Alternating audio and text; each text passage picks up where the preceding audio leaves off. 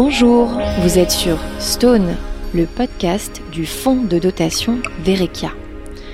Avant de vous plonger dans l'écoute de ce podcast, une petite présentation s'impose. Nous sommes une entité philanthropique qui explore les multiples facettes de la pierre calcaire grâce à un cycle annuel de résidence nommé la bourse matière. Et si la pierre avait une odeur? Avez-vous déjà posé le bout de votre nez sur un caillou ou un rocher Dans ce second épisode, Chloé Jeanne, artiste olfactive, aux côtés de Sandra Barré, chercheuse et critique d'art, nous raconte comment l'on peut retracer les états de la pierre sous le prisme de l'odorat. De quoi nous mettre au parfum. Bonjour et bienvenue, vous écoutez Stone, le podcast du fonds de dotation Verekia qui valorise les métiers, les arts et la pratique de la pierre de taille. Pour cet épisode consacré à la relation entre la pierre et l'olfactif, la pierre paraît inerte quand on la voit, mais vous sentez, inspirée, elle dégage quelque chose. La pierre a-t-elle une odeur? Bonjour Chloé Jeanne. Bonjour. Vous êtes une artiste plasticienne qui travaillait euh, les arts visuels et olfactifs. Vous explorez le vivant, notamment en créant des biomatériaux. Vos œuvres sont à la croisée de la recherche scientifique et du design et vous êtes l'une des heureuses lauréates de la Bourse Matière 2023 du Fonds de dotation Verekia. À vos côtés, Sandra Barré, bonjour. Bonjour alors que vous connaissez bien, hein, Chloé, euh, puisque euh, elle vous aide dans vos recherches. Vous êtes, Sandra, chercheuse, critique d'art, commissaire d'exposition indépendante, et vous collaborez avec Chloé sur divers sujets olfactifs. Déjà, Chloé, à travers votre projet de résidence, Note Minérale, vous parvenez à nous faire sentir la pierre. Oui, euh, en quelque sorte. L'idée, c'est de s'inspirer des milieux par lesquels elle passe, desquels elle s'imprègne donc le premier milieu, c'est euh, celui de la carrière, euh, qui est un milieu, son milieu naturel, qui va être un milieu très humide, très euh, avec des odeurs de terre, d'humus, de champignons. Donc ça, c'est des notes qu'on garde pour les notes de fond de la composition olfactive. Après, elle passe au sein des ateliers, donc elle rencontre les machines qui ont ces odeurs ferreuses. Il y a aussi des odeurs d'huile de moteur, parce que c'est utilisé pour voilà, pour que les machines fonctionnent bien, euh, et aussi les mains des tailleurs de pierre. Donc on va amener aussi une odeur euh, euh, qui est celle de la sueur, du travail. Et le dernier milieu est le milieu domestique, milieu intérieur, qui pour moi est un milieu un petit peu aseptisé. Donc là on va travailler sur des, des notes qui sont plus communes à chacun, qui sont un peu des notes qu'on va appeler clean, propres, et ce qui permet de construire le parfum avec la composition olfactive avec ces trois strates qui seront imposées sur, euh, sur des pierres, parce que la pierre a sa porosité et, sert de support. Et chaque pierre représente un milieu. Donc la carrière avec euh, une texture euh, brute, l'atelier avec une texture très anguleuse, et le domestique, c'est une pierre ronde, très agréable, très lisse. Et donc ces pierres-là sont des pierres à porter au nez, qu'on vient sentir, on vient mettre son nez au creux de la pierre où se trouve le parfum. Donc tout ça euh, se découvre euh, à l'aveugle, on peut, en fermant les yeux, imaginer l'environnement et la pierre rien qu'en la touchant et en la sentant. On n'est pas totalement à l'aveugle. L'idée est quand même de présenter ça dans un, sas noir, c'est-à-dire qu'on est dans une pièce, petite pièce intime, où on vient à un ou deux. Donc on est en condition quasiment optimale pour créer une relation intime avec la pierre. Et euh, on voit donc euh, ces, objets, euh, ces pierres apportées. Et il y, a quand même cette possibilité de se concentrer sur, sur l'odeur en fermant les yeux si on veut. Et de se concentrer aussi sur le toucher et voir comment ça peut nous influencer, ce rapport toucher et, senteur. Sandra Barré, est-ce qu'on peut créer ou imaginer un parfum avec de la pierre? Alors en parfumerie, il n'y a pas de technique d'extraction de pierre à proprement parler. Ça, euh, on n'a pas réussi en tout cas à extraire, euh, extraire l'odeur des pierres, enfin, ou du moins pas à ma connaissance. Mais par contre, on utilise des matières premières dans la parfumerie qui rappellent euh, l'odeur minérale, l'odeur de talc, l'odeur qu'on peut avoir. Après, bon, c'est compliqué de généraliser, je trouve, l'odeur de la pierre, puisque chaque pierre va avoir finalement son odeur selon le milieu dans lequel elle évolue. une pierre au bord de l'eau va pas du tout avoir la même odeur qu'une pierre dans, dans, une forêt, par exemple, ou dans un désert. Donc c'est un peu général de dire, de parler de l'odeur de la pierre. Et le travail de Chloé parle d'une pierre très précise et de sa vie précise aussi. Mais oui, il y, a quand même cette, cette dominante qu'on appelle minérale où on peut avoir euh, quelque chose de l'ordre de la craie, un peu euh, des pierres chaudes. Mais quand on la voit, la pierre, euh, elle ne sent rien a priori. Mais si elle sent. Quand on, quand on, par exemple, quand il pleut, la, la, pierre a une odeur. Une odeur un peu. tout dépend de, de si c'est une pluie d'été ou une pluie d'hiver. Mais en été, par exemple, il y a une, une odeur très caractéristique de, l'orage, de la pluie chaude sur, euh, sur la pierre, quelque chose d'assez réconfortant, d'humide. Donc, euh, si, les, en fait, tout a une, tout a une odeur. Hein. Mm, c'est vrai. Hein. Et pourquoi euh, vous êtes tourné vers la pierre et vous l'avez étudiée via le prisme de l'olfactif, Chloé?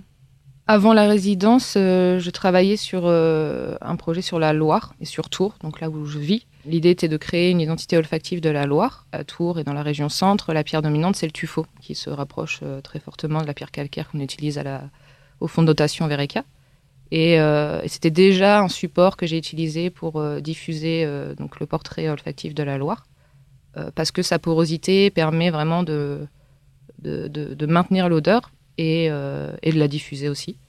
Et je, crois que hum, pour la résidence, c'était assez euh, évident. Euh, donc la, pierre, c'est euh, le matériau qui nous est imposé. c'est le jeu de travailler la pierre. Et ce qui m'intéressait, c'était de le considérer, donc considérer la pierre non pas comme matériau de construction, mais comme matière en elle-même, mais aussi ce qui va autour d'elle, c'est-à-dire ce qui va la faire vivre. quand je disais la pierre s'imprègne de ses milieux, je trouve ça assez poétique aussi de penser que elle est aussi témoin de, elle garde, c'est un lieu de passage, mais c'est un lieu aussi où les choses peuvent s'arrêter, se figer. Euh, donc c'est toute cette poésie qu'il peut y avoir autour de la pierre qui m'intéressait.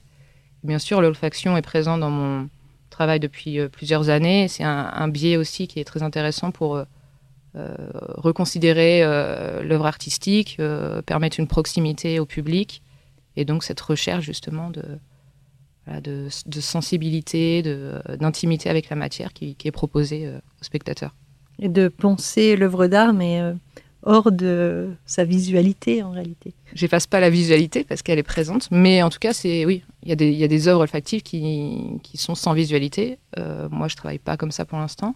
L'idée, c'est d'avoir le maximum de sens en, éveil, en fait, euh, que ce soit la visualité, l'olfactif, le toucher. Bon, là, il n'y a, a, pas de travail sonore, mais ça m'arrive de travailler le son aussi.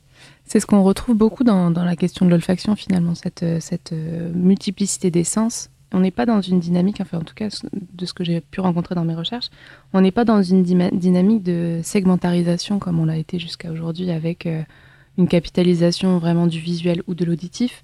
Là, on est, euh, quand on fait appel euh, aux sens dits pauvres que sont le goût, le toucher ou l'odorat, dans une dynamique de, de, totalisation en fait des sens.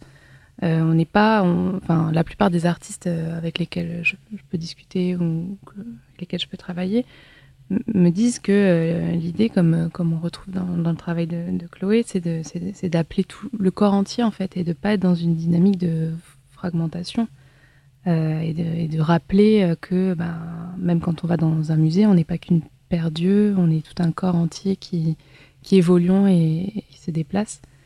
Et c'est, je pense que c'est important de préciser ça, que c'est pas parce qu'on travaille avec l'olfaction qu'on va délaisser les autres sens. Comment vous collaborez toutes les deux sur euh, ce projet? Alors ensemble, euh, bon, déjà on parle beaucoup, on discute, ça c'est un premier, point. Et deuxième point, euh, on travaille ensemble au sein du, studio Flair, qui est donc un studio de, de parfumeurs indépendantes parisiennes composé de Amélie Bourgeois, Anne-Sophie Béhagel, euh, Margot Le Péguérin et Camille Chemardin, qui sont toutes les quatre des parfumeurs. Chloé est venue euh, avec euh, son projet nous rencontrer. On a fait un, premier, rendez-vous tout ensemble. tu nous as raconté un petit peu ce que tu attendais de l'odeur, comment tu voulais qu'elle soit construite. il fallait que dans une odeur se déploient les trois aspects de, la pierre. et si possible dans pardon, si possible dans cette temporalité note de cœur, note de, note de fond, note de cœur, note de tête. Pour les trois univers, pour les trois carrière, univers, atelier voilà. et domestique. Il y avait des, il y avait des parallèles qui étaient faits entre, entre les enfin, entre la composition d'un parfum et la composition de, de, Chloé. Et la structure d'une pierre aussi. Et la structure d'une pierre. Qui est formée en strates, aussi ce rapport-là. Mmh. Voilà. Et euh, du coup, on a fait euh, plusieurs rendez-vous. Euh, après, chaque, chaque studio de parfumeur euh, travaille de manière, enfin, à sa manière de travailler. Mais là, les filles se mettent en compétition toutes les quatre sur un, une proposition. Donc, elles proposent chacune une interprétation de ce qui a été dit en rendez-vous. Et ensuite, Chloé a choisi. Et on a affiné, on a affiné. Enfin, je dis on, moi, je vais juste parler. Hein. Moi, je suis juste là pour discuter. Mais en tout cas, les filles. Et sentir. Elles étaient très différentes, euh, les propositions Oui, oui, oui, complètement. Euh, ce qui est assez euh, déroutant d'ailleurs. Parce que euh, moi, c'est pas ma première expérience euh, avec un laboratoire de, de, parfumerie, mais avec Flair, c'était la première expérience de composition. Et donc, oui, elles ont toutes les trois, c'était trois, toutes les trois la, même base. Donc, c'est une liste de mots, d'impressions, d'ambiance. Et comment elles, elles, les traduisent par des molécules, moi, ça me fascine toujours. De toute façon, de se dire, euh, OK, euh, si on veut euh, une odeur, une odeur euh, humide, champignons, tout ça, elles ont, elles ont ça sous la main. Et puis des fois, c'est des assemblages qui vont révéler euh, ou construire l'odeur. Donc c'est assez, euh, assez impressionnant, je trouve. Et les trois odeurs étaient complètement différentes parce qu'elles ont toutes les trois leur manière de travailler, leur expérience, leur créativité, en fait donc, euh, et leur personnalité. Et c'est dur de choisir. Euh, après, ce qu'on a pu faire aussi, c'est-à-dire qu'il y a des choses qui me plaisaient euh, dans une proposition et dans une autre. Et euh, après, elles peuvent collaborer, euh, créer ensemble, en tout cas, euh, repenser la création olfactive en équipe. C'est pas que individuel, donc c'est ça qui est chouette aussi. Et c'est beaucoup d'aller-retour et d'échanges, de, de moments de, comment on appelle ça, d'ateliers de, de séances d'olfaction Oui, c'est ça, effectivement. Qui sont toujours euh, pour moi un peu impressionnantes parce qu'on doit dire euh, à la parfumeur. Euh, en fait, on doit mettre des mots sur ce qu'elle vient de, de, créer. Et c'est souvent, moi, c'est l'inverse. C'est-à-dire, je crée, les gens mettent des mots dessus. Et là, je me retrouve dans l'autre position. Un peu, un plus compliqué, mais euh, c'est très enrichissant. Et, euh, et jusqu'au moment, des fois, on va vers un. Je vais moduler l'odeur, euh, on va repousser des notes, et puis finalement, il y a des retours en arrière qui sont possibles. Donc, c'est vraiment ce qui est hyper agréable et intéressant, c'est de pouvoir pousser les choses et en fait de revenir en arrière si ça si ça plaît pas, si ça marche pas. Mais vous avez choisi l'odeur qui vous plaisait le plus, mais c'est pas forcément celle qui sentait la meilleure euh... Alors justement, j'essaie de me détacher de ça, de pas prendre celle que je trouve la plus agréable, parce que l'idée est pas de faire un parfum, l'idée est de faire une création olfactive qui raconte ce que peut être la pierre ou ce qu'est voilà la vie de la pierre. Euh, donc souvent, je vais à l'encontre de ce qu'on va, euh, ce que je vais trouver agréable, ce qui est pas forcément moi ce que je trouve agréable. Euh, mon voisin va pas trouver ça forcément agréable. Et j'ai pu euh, l'observer en faisant sentir aux autres artistes. Et euh, souvent, je me méfie justement de ah celle-ci elle sent bon. Pour moi, c'est on, on l'élimine finalement. Et après, il y a des choses qu'on peut réajuster. L'idée, c'est vraiment de rester fidèle à mes propos et à mm, mes intentions, donc de structurer cette odeur par voilà, il faut que ça sente euh, en note de fond la carrière, puis l'atelier, puis le milieu domestique. Et si je retrouve pas ça, euh, ça marche pas. Même si l'odeur est très agréable. Il y a eu des belles propositions que je pourrais quasiment même garder euh, par plaisir, mais du coup, ça n'en fait pas la, la création euh, artistique que je veux. Et euh, juste, qu'est-ce qui vous plaît à toutes les deux dans la pierre? Moi, je crois que je rejoins euh, Chloé sur le, le, côté tactile. J'ai l'impression qu'il y a une certaine accessibilité à, à pouvoir euh, manipuler les pierres. C'est quand même un matériau qu'on a l'habitude de côtoyer euh, un peu partout, qui est, vraiment, un matériau pauvre, euh, assez accessible. Alors du coup, on va pouvoir plus facilement euh, aller s'en emparer et se, se, l'approprier quelque part non pas qu'il faille, enfin je, je suis pas en train de dire ramasser les galis, il faut pas le faire, mais il y, a, quelque chose de l'ordre de ouais, de, de, la proximité, de l'accessibilité. Et moi, ce que j'aime beaucoup, c'est cette idée de désacralisation de, l'objet d'art. finalement, tout peut être envisagé comme étant art si on, si on lui, on lui apporte une attention particulière. Je trouve ça très beau de pouvoir apporter une attention particulière à, un caillou. Le parfum de la pierre, est-ce que vous pensez qu'on peut le développer pour euh, en faire quelque chose euh, bah, qui n'existe pas encore mais euh, Alors déjà, j'apporterai une petite, nuance sur, la, sur la catégorisation du mot parfum.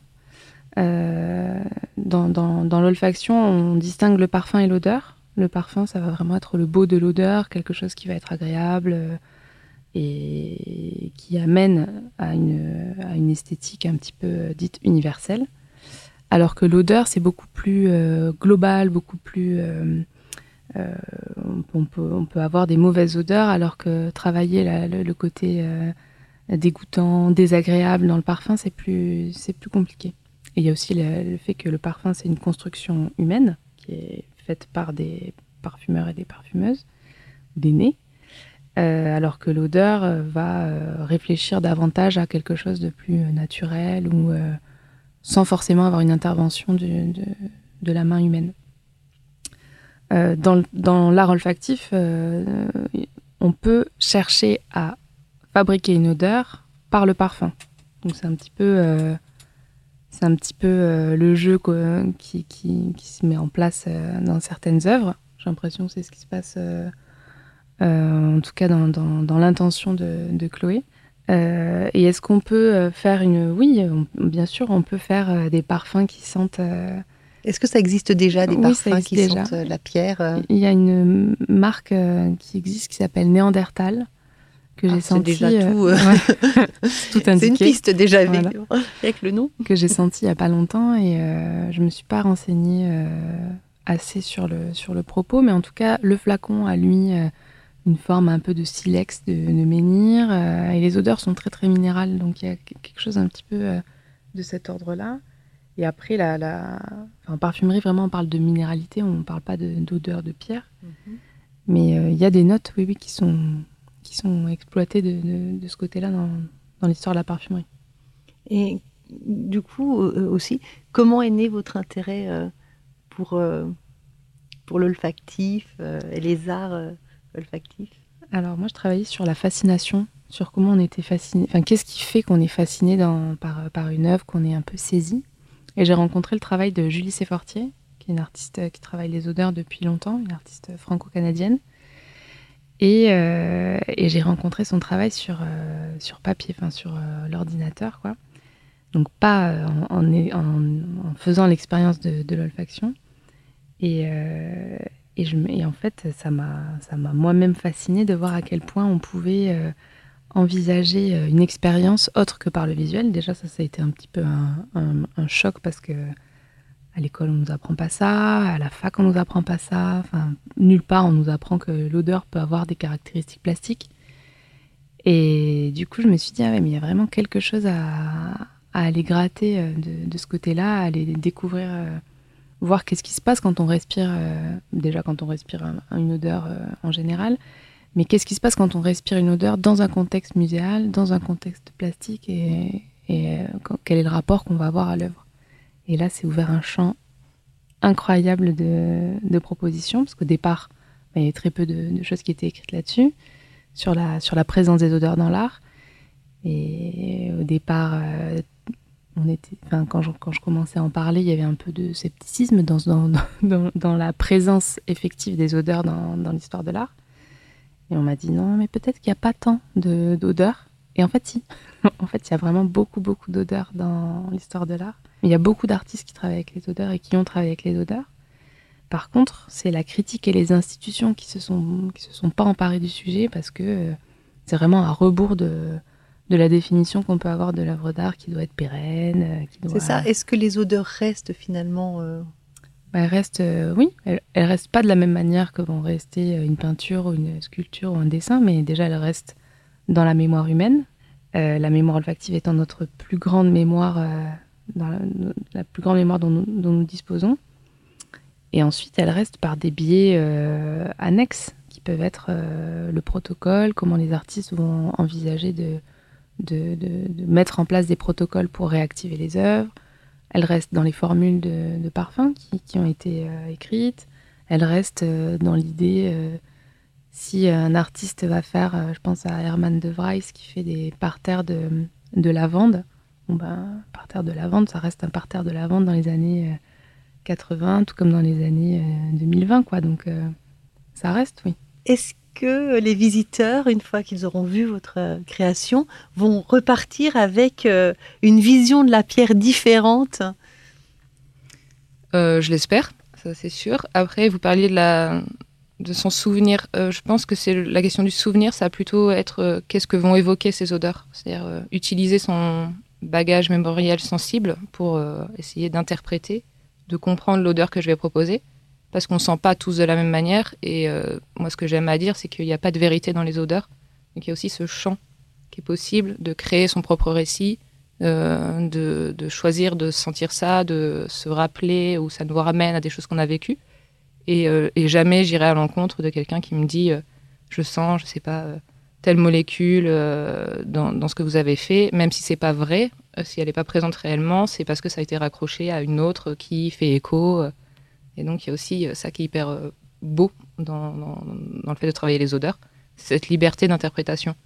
dans ce que les gens vont garder de ce que je vais proposer, je pense que c'est vraiment le, plus important, c'est l'expérience sur le moment et je sais pas comment ça marque les gens. En tout cas, ce qui est intéressant, c'est que le comportement va changer au sein même d'une exposition. Euh, les gens, enfin, par expérience, les gens commencent à sentir tout. Quand ils ont compris qu'il y avait une pièce olfactive, il y a ce comportement de je fais attention au reste des œuvres euh, qui ne sont pas forcément olfactives, mais avec euh, ce sens que j'ai mis en éveil et que j'ai activé. Donc au moins le temps de l'exposition, il y a vraiment quelque chose qui se passe. Après, je sais pas. Si, moi je pense. Moi j'ai commencé comme ça. Hein. Au début je sentais pas et maintenant je sens tout.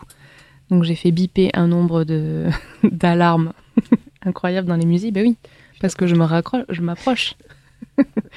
et généralement les, surveillants de salle, les surveillantes me regardent avec des yeux un peu genre qu'est-ce qu'elle fait? Je sens l'œuvre. Donc euh, oui, oui, si. Et, en fait, ce qui est assez drôle, c'est que du coup, on découvre que au départ, l'intention était peut-être pas forcément olfactive dans d'autres œuvres, mais en fait, euh, en fait, elle est là. Il y a une présence olfactive dans euh, parfois dans un métal qui va être très très odorant ou euh, je sais pas un tissu qui va dégager une odeur particulière.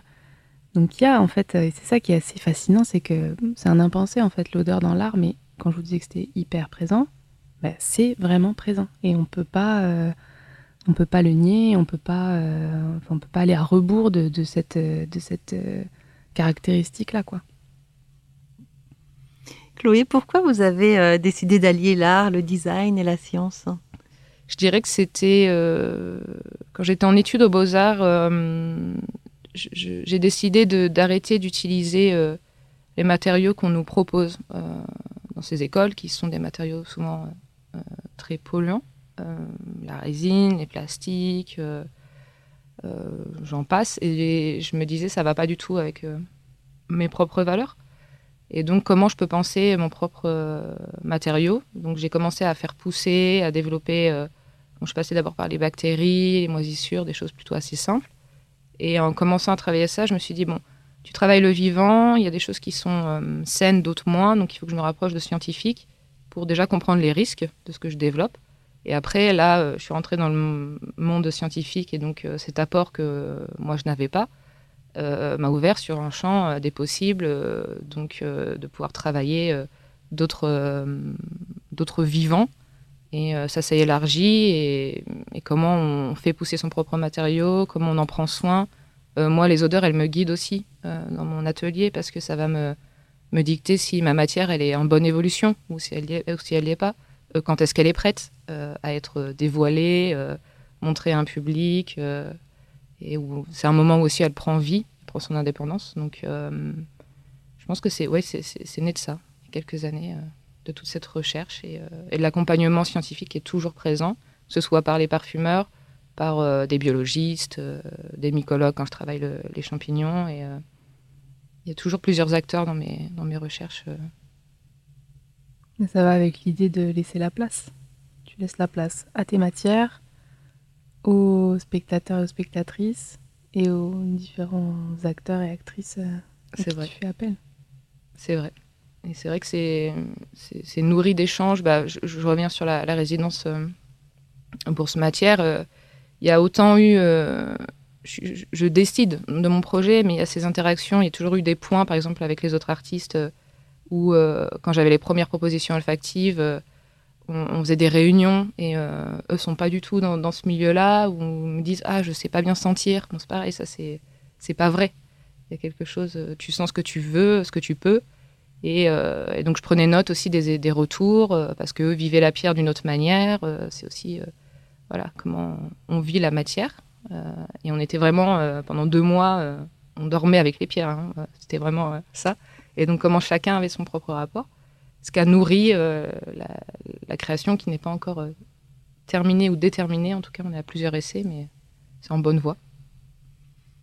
Chloé, quel est votre plus beau souvenir avec la pierre? Je, crois que c'est. Si on parle vraiment de la résidence, ça va être. euh, Ah, je dirais qu'il y en a deux. Il n'y en a pas un. Il y a celui du, du toucher, euh, qui a été euh, assez. bah, presque intime, en fait. Parce que pendant la résidence, on nous apprend, à, donc avec les compagnons, à, hum, à tailler la pierre, donc avec des outils. Donc on a un outil dans chaque main, ce qui fait que ça nous met aussi à distance de la pierre. C'est-à-dire qu'on vient frapper la pierre. Et moi, ce qui va m'intéresser le plus, ça a été d'aller gratter, donc de pouvoir prendre une pierre en main et gratter avec un autre outil, donc d'être beaucoup plus en proximité.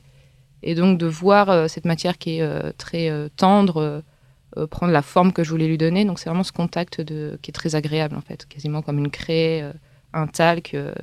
voilà, je sais pas, il y avait quelque chose qui se passait.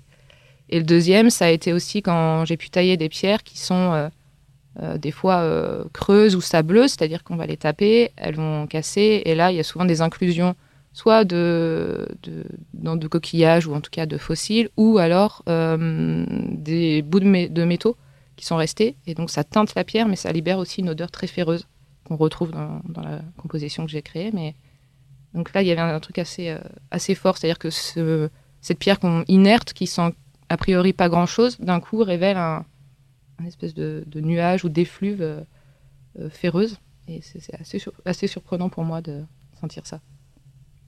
Et vous, Sandra Barré L'une des choses que- qui m'a le plus euh, frappée euh, avec la pierre, c'est que j'ai assisté à une conférence de Giuseppe Pennone, qui est un artiste italien de l'arte povera, et qui parle, euh, qui, qui a parlé à un moment, euh, je, je, je sais plus- je me souviens plus exactement le contexte de, de, de, son, de sa phrase, mais il racontait le fait que euh, un rocher allait devenir dans des millénaires un, grain de sable.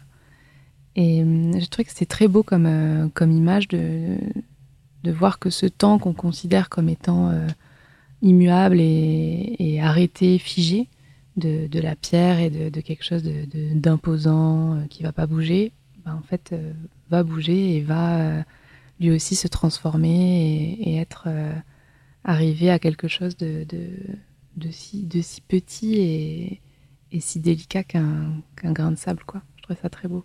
Merci Sandra Barré, chercheuse, critique d'art et commissaire d'exposition. Et merci à vous, Chloé Jeanne, artiste olfactive. On a hâte de découvrir votre performance olfactive. D'ailleurs, je le dis à tous ceux qui nous écoutent, vous êtes invités à découvrir l'exposition Matière sensible du fonds de dotation Verecchia au château de la Mai à Versailles, qui débutera les 16 et 17 septembre lors des Journées du patrimoine jusqu'au 7 octobre. Vous pourrez venir sentir la pierre. À très bientôt pour un nouvel épisode du podcast Stone. Merci d'avoir écouté Stone, un podcast du fonds de dotation Verecchia. Si cet épisode vous a plu, on vous invite à donner des étoiles au podcast et à laisser votre avis. Stone, un podcast du fonds de dotation Verecchia, produit par Manon Berlion et Océane Bazir, avec les voix d'Anastasia Andrieux et Armel Lévy. Écriture, Manon Berlion et Océane Bazir. Réalisation Manon Berlion. Mixage et habillage sonore Nova Materia.